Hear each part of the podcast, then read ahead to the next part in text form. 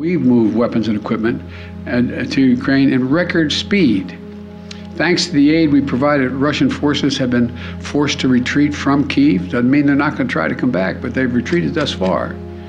We've sent thousands of anti-armor, anti-missiles, helicopters, drones, grenade launchers, machine guns. Das ist der US-Präsident Joe Biden, der berichtet, was die USA alles an Waffen in die Ukraine geliefert. The United States alone has provided 10 anti-armor systems for every Russian tank that is in Ukraine. Das Repräsentantenhaus hat soeben einen Vorschlag von Joe Biden angenommen, dass Material, humanitäres Material, Waffen, alles Mögliche an die Ukraine geliefert wird, und zwar im Wert von 40 Milliarden Dollar. Und auch der Senat dürfte dem Gesetz zustimmen. Willkommen zu einer neuen Folge von Alles klar Amerika, am USA-Podcast von Tamedia. Vor kurzem hat auch der Wladimir Putin geredet. Der Anlass ist der Tag vom Sieg über das nationalsozialistische Deutschland am 9. Mai, also am Tag der deutschen Kapitulation.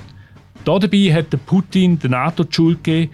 Sie sagt die Schuld an dem Krieg in der Ukraine und hat ihr vorgeworfen, sie führe einen Stellvertreterkrieg gegen Russland. Was ist von dieser Interpretation vom Krieg in der Ukraine zu halten? Wieso liefern die beiden so viele Waffen nach Kiew? Und führen die USA und NATO tatsächlich einen Stellvertreterkrieg? Darüber unterhalte ich mich mit dem Fabian Fellmann, unserem Korrespondent in Washington. Mein Name ist Christoph Münger und ich leite das Ressort International von Tamedia in Zürich. Sali Fabian. Hi Christoph. Bist du eigentlich bewusst, dass wir heute einen speziellen Anlass haben? Es ist nämlich die 100.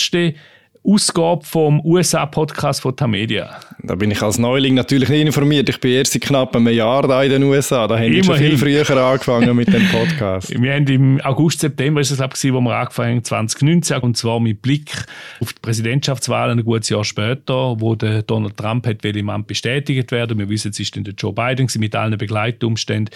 Darum hat hier die Sendung auch noch Entscheidung 2020 geheißen. Jetzt heißt es ja alles klar Amerika. Aber zurück zur Aktualität. Wir haben Joe Biden gehört am Anfang vom aktuellen Podcast. Was genau liefert die USA da in die Ukraine? Ja, die Amerikaner führen da äh, peinlich genau Buch und, und schicken alle paar Tage wieder ein Update aus dem Pentagon. Also, ein kurzes Beispiel. Sie haben 1400 Stinger ähm, Raketen geschickt, mit denen holen die Ukrainer äh, russische Jets vom Himmel. Sie haben 5500 Javelin-Raketen geschickt, mit denen schießen die Ukrainer russische Panzer ab. Der beiden haben vorher gesagt, sie haben 10 solche Raketen geliefert für jeden Panzer, den Russland in der Ukraine hat.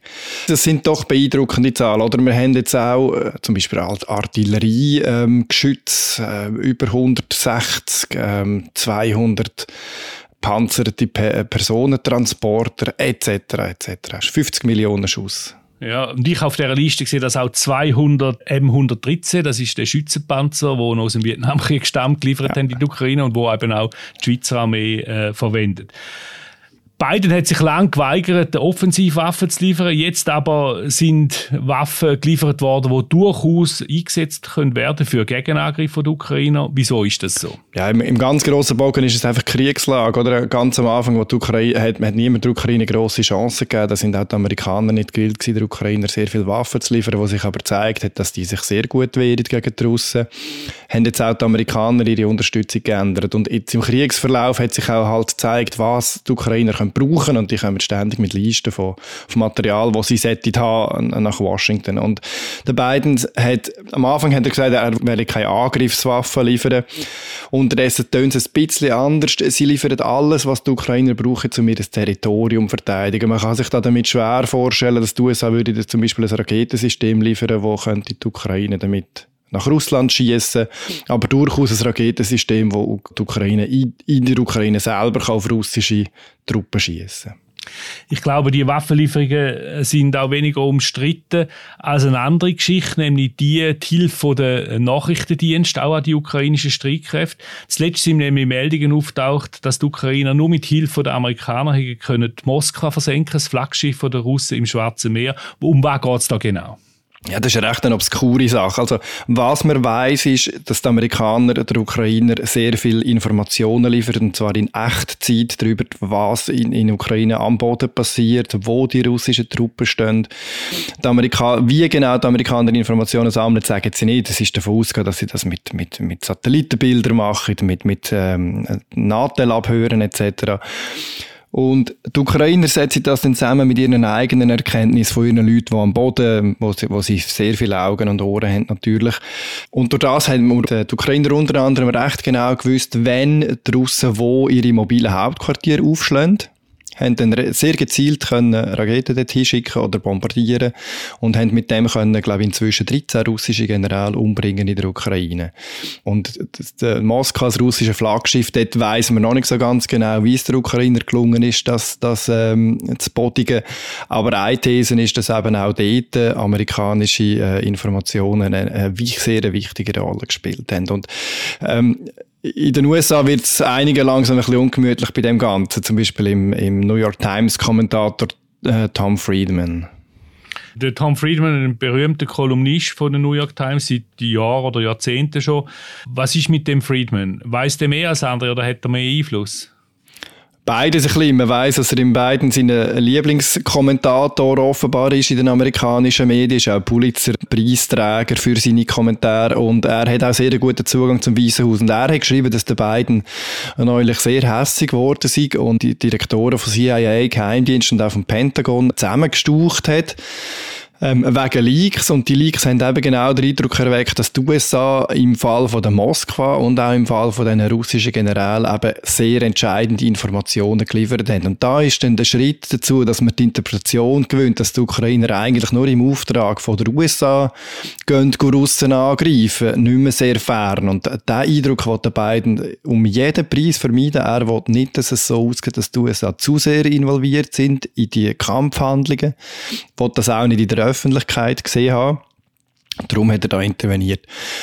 Was man aber schon muss sagen, ist, die Amerikaner sind sehr, sehr transparent über ihre Hilfe. Also jeder kann sich da selber eine Meinung dazu bilden, wie, äh, ob sie zu weit gehen oder nicht. Sie veröffentlichen jede Liste, nicht wahnsinnig detailliert, aber doch sehr. Alles Geld wird vom Kongress abgesegnet. Also da ist nicht irgendeine eine, eine Keimoperation im Gang, wo wir nichts davon wissen, wo die Öffentlichkeit nichts davon weiß. Auf der russischen Seite sieht das ganz anders aus. Dort wissen wir sehr viel weniger. Ja, praktisch nichts, oder? Und wir erinnern uns an den Syrienkrieg.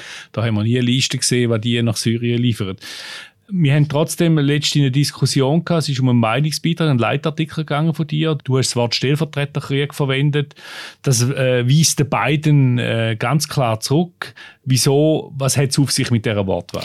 Ja, wir haben vorher davon geredet, wie stark dass die USA in, in, in der Ukraine engagiert sind. Und natürlich sind die USA nicht die einzigen, die in der Ukraine helfen. Das, das machen auch NATO-Länder und, und andere westliche Länder.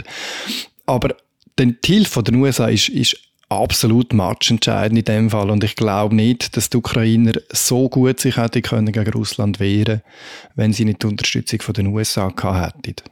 Ja, ich glaube, das steht außer Frage. Aber auch der Wladimir Putin redet vom Stellvertreterkrieg. Zuletzt jetzt da bei seiner Rede am 9. Mai, am Tag des Sieges. Es gab ganz offen Vorbereitungen für eine weitere aggressive Operation im Donbass und einen Einmarsch in unser angestammtes Land, einschließlich der Krim. Kiew hat angekündigt, es wolle möglicherweise nukleare Waffen erwerben. Der NATO-Block hat mit einer aktiven militärischen Erschließung auf angrenzendem Territorium begonnen. Das war eine absolut inakzeptable Bedrohung, speziell auf uns gerichtet und direkt an unseren Grenzen. Das ist der Wladimir Putin mit einer Übersetzung, die gleichzeitig mit gelaufen ist. Ich persönlich denke, ein Stellvertreterkrieg ist etwas anderes, um vielleicht auch noch äh, die Diskussion wieder aufzunehmen. Ist vor allem verbunden mit dem Kalten Krieg und das ist eine globale Konfrontation gewesen. Das haben wir da jetzt nicht oder zumindest noch nicht. Stellvertreterkriege sind für mich vor allem in Korea, Vietnam, Afghanistan äh, zu der Sowjetzeit, also in den 79 bis 89 und wo vor allem denke ich, äh, die Sowjetunion einerseits und die USA andererseits Marionettenregierungen unterstützt haben. Und eben die globale Auseinandersetzung hat dazu geführt, dass man wie automatisch dort äh, den involviert war. Damals ist es für mich sehr ein anders. Klar haben äh, die Amerikaner seit 2014, seit der Besetzung von der Ostukraine, die Ukrainer unterstützt mit, mit Ausbildung und Waffen. Aber eigentlich ist doch die Ukraine doch ein, ein Land gewesen, wo angegriffen worden ist und die USA helfen jetzt der Ukraine sich zu verteidigen. Aber auch in den USA selber ist der Begriff debattiert worden. Wir hören kurz in, in eine Medienkonferenz vom Kontradmiral John Kirby, das ist der Sprecher vom Pentagon, vom amerikanischen Verteidigungsministerium und er wird gerade am Anfang vom Journalist zum Thema Stellvertreterkrieg befragt. Would you call this a proxy war from the, by, on the part of the United States and some NATO nations? No. And why not, please? It's, it's, it's a war that Russia started, a war of choice, uh, a war against the people of Ukraine. Um, and it's a war that's being fought by the people of Ukraine. Now, look, have they engendered, and rightly so, the support of uh, the United States and so many other nations in this fight of, for freedom that they are fighting? Yes, they have. But that doesn't make it a proxy war. Again, um, that's, the, that's the Putin trope. That's exactly the narrative that Mr. Putin would love to have out there, that it's the United States uh, fighting Russia. Fabian, was sagst du zu der Argumentation von John Kirby?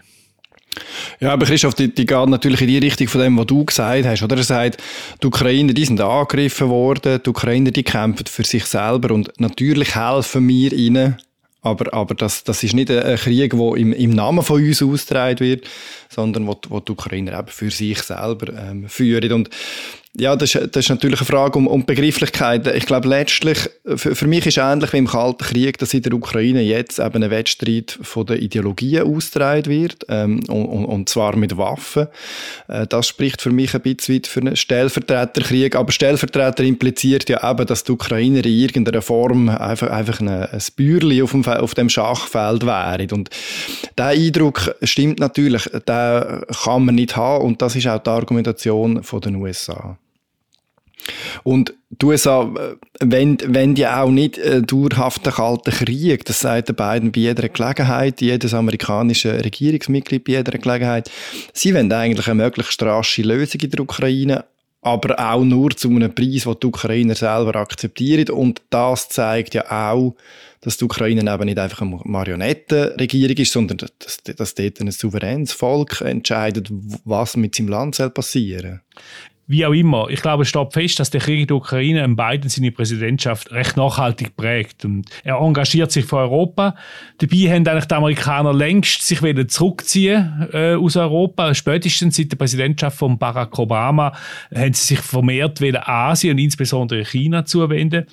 Ist der Biden eigentlich der letzte Transatlantiker, was es gibt hier in Washington? Also von der alten Generation wahrscheinlich schon, oder? Der Biden ist, ist schon als Senator in, in, in die Sowjetunion damals gereist, hat, hat die intensiv kennt und er hat auch zuerst auf China fokussieren und hat jetzt aber gemerkt, dass er einfach äh, in Europa nicht so schnell rauskommt. Ähm, ist er der letzte Transatlantiker, wenn wir so ein bisschen anschauen, was für ein Kandidatenfeld das wir haben. Also, falls Donald Trump nochmal kommt, den kann man ganz sicher nicht als Transatlantiker bezeichnen, auch wenn das teils Republikaner anders sehen, aber er hat NATO unterhöhlt und die transatlantische Beziehung brüchiger gemacht, attackiert. Wenn wir auf der demokratischen Seite schauen, wo das Kandidatenfeld völlig unklar ist, aber Kamala Harris zum Beispiel, die Vizepräsidentin in Kalifornien aufgewachsen, von jamaikanisch-indischen Eltern, mit so einem Hintergrund ist es offensichtlich, dass die transatlantische Beziehung nicht der erste Fokus ist. Und äh, wenn, wenn man so ein bisschen auf der Trump-Seite anschaut, äh, neulich hat äh, seine Günstling J.D. Vance in Ohio Schlagzeilen ausgelöst. Das ist, der ist äh, Senatskandidat, vermutlich ein Senator, der nächste von Ohio. Der hat gesagt, I don't really care what happens to Ukraine one way or another. Also ihm ist es eigentlich absolut egal, was mit der Ukraine passiert. Du hast mir Stichwort gegeben, die Zwischenwahlen, die sind Anfang November, sie kommen äh, relativ schnell näher und Demokraten laufen Gefahr, bei dieser Kongresswahl beide Kammern zu verlieren. Was passiert denn mit Blick auf die amerikanische Ukraine-Politik? Ja gut, der Präsident kann immer noch Außenpolitik machen und die Republikaner werden bei jeder Gelegenheit schimpfen darüber, wenn der, wenn der Biden mit neuen Geldanträgen ähm, in den Kongress kommt. Aber letztlich ist im Moment der grosse Mehrheit der Republikaner steht eigentlich hinter dem Kurs grundsätzlich, wo man gegenüber Russland äh, fährt. Und das heißt, der, äh, der Präsident wird immer noch seine Außenpolitik machen können. Das ist ja auch seine Domäne. Aber der Biden muss natürlich sehr viel vorsichtiger plötzlich navigieren. Er muss, sehr, er muss mehr Rücksicht nehmen, was Mehrheiten im Kongress wollen. Und die Republikaner können auch probieren, ihn je nachdem äh, zu, zu gewissen Handlungen zu zwingen. Was heißt das für die Europäer? Oder was würde es für die Europäer heißen, wenn äh, der Biden den Kongress verliert? Es heißt für die Europäer, es wird sehr, sehr viel schwieriger, sich auf die USA zu verlassen. Ähm, und sie müssen selber mehr Verantwortung übernehmen. Ich glaube, das, hat, das ist für, für, für Europa ein grosses Glück gewesen, dass der Biden es geschafft hat, jetzt in den letzten Monaten nicht, nicht nur die Welt zusammenzuhalten, sondern eben auch die USA einigermaßen. Wird es für den Biden innenpolitisch schwieriger, innenpolitisch schwieriger, kann er automatisch weniger in die Ukraine investieren, in Europa investieren. Das heißt, die Europäer müssen schauen, dass sie möglichst rasch selber das Problem in den Griff bekommen oder beziehungsweise für sich selber können schauen Dann kann sich der beiden auch wieder China zuwenden mehr oder die USA und das ist letztlich auch im Interesse der Europäer. Danke vielmals, Fabian. Es ist eigentlich fast exemplarisch, wenn man da sieht, wie die Innen- und Außenpolitik verknüpft sind miteinander. Das ist bei den USA immer besonders ausgeprägt. Merci fürs Mitmachen und äh, tschüss nach Washington. Danke dir, Christoph. Grüße in die Schweiz. Danke. Das ist eine weitere Folge von Alles klar Amerika und dem USA-Podcast von Tamedia. Aber eben, wie gesagt, nicht irgendeine Folge, sondern die hundertste. Und äh, ich möchte die Gelegenheit wahrnehmen, unseren Hörerinnen und Hörern ganz herzlich zu danken dass sie uns treu geblieben sind. Sind doch äh, jedes Mal mehrere Tausend, die äh, da sich zuschalten. Das freut uns sehr. Stellvertretend danke ich unserer sehr treuen Hörerin Silvia Luther-Rotti aus dem Zürich Oberland. Sie lässt uns immer zu, gibt uns auch Feedback und das freut uns sehr. Wir hören immer das eine oder andere von Ihnen, liebe Hörerinnen und Hörer. Wir freuen uns über jedes Feedback, natürlich vor allem über Lob, aber auch über Kritik, weil da lernen wir dazu. Und wenn Sie sich melden können Sie jederzeit schreiben podcast@ tamedia.ch ist die einfache Adresse. Ich wiederhole podcast.tamedia.ch. Ich hoffe, Sie bleiben uns treu und besten Dank für Ihre Aufmerksamkeit. Bei dieser Gelegenheit möchte ich auch ganz herzlich dem ganzen Podcast-Team danken hier in Zürich. Insbesondere natürlich Mirja Gabatuller, die das Team leitet, aber auch der Laura Bachmann und die Biene Kuster, die immer schauen, dass das auch äh, technisch gut klappt.